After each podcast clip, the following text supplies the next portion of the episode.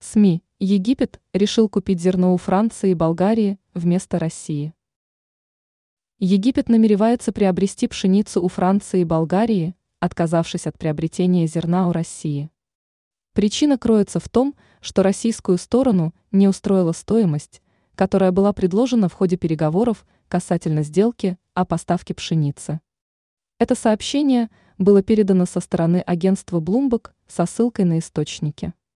Этот источник отмечает, что Египет предложил стоимость, которая была ниже установленного со стороны России лимита.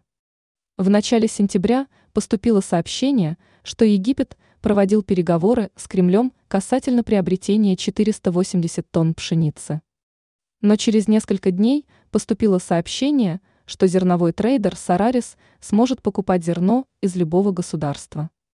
В настоящий момент российская сторона находится в поисках других поставщиков. Очевидно, что Кремль не намеревается торговать в убыток для страны.